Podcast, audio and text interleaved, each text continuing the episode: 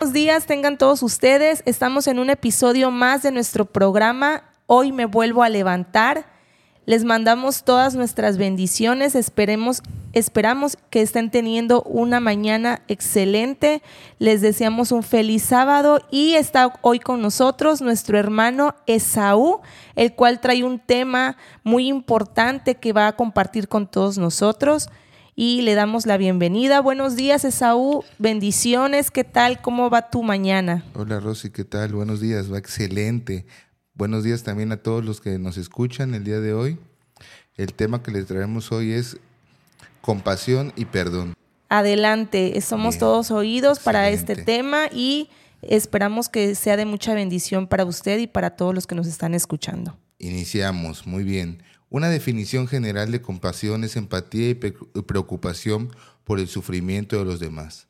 Las palabras griegas hebreas traducidas como compasión en la Biblia hablan de tener misericordia o de ser movidos a una piedad empática. El punto más importante de esta palabra es Dios mismo. Dios es la raíz y el fundamento, el manantial y la fuente de toda verdad y compasión. La compasión de Dios es exaltada en toda la Biblia. A continuación, Rosy, presentaremos dos pasajes particularmente pertinentes para esta situación. El primero dice, ¿qué Dios hay como tú que perdone la maldad y pase por alto el delito del realmente de su pueblo? No siempre estarás airado, porque tu mayor placer es amar. Vuelve a compadecerte de nosotros. Pon tu pie sobre nuestras maldades y arroja al fondo del mar todos nuestros pecados. Miqueas 7 del 18 al 19. Tan compasivo es el Señor con los que le temen como lo es con su un padre con sus hijos. Él conoce nuestra condición, sabe que somos de barro, el hombre es como la hierba, sus días florecen como la flor del campo. Sacudida por el viento desaparece sin dejar rastro alguno por el amor del Señor es eterno y siempre está con los que temen su justicia está con los hijos de sus hijos. Salmo 103, 13, 17. Dios es compasivo y Él se compadece del sufrimiento de su pueblo.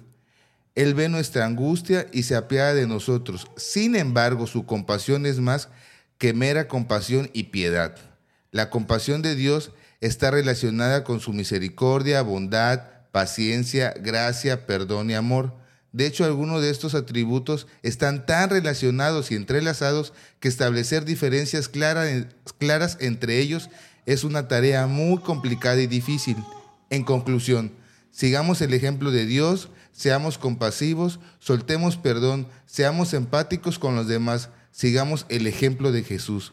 Me despido, no sin antes recordarte que Cristo te ama. Excelente sábado a todos los que nos escuchan el día de hoy. Muchas gracias, Esaú. Y así es, sentir compasión por los demás no solo implica responder a su sufrimiento, sino también perdonar a todos aquellos que nos hacen daño. Nos es un gusto que haya estado hasta el final con nosotros.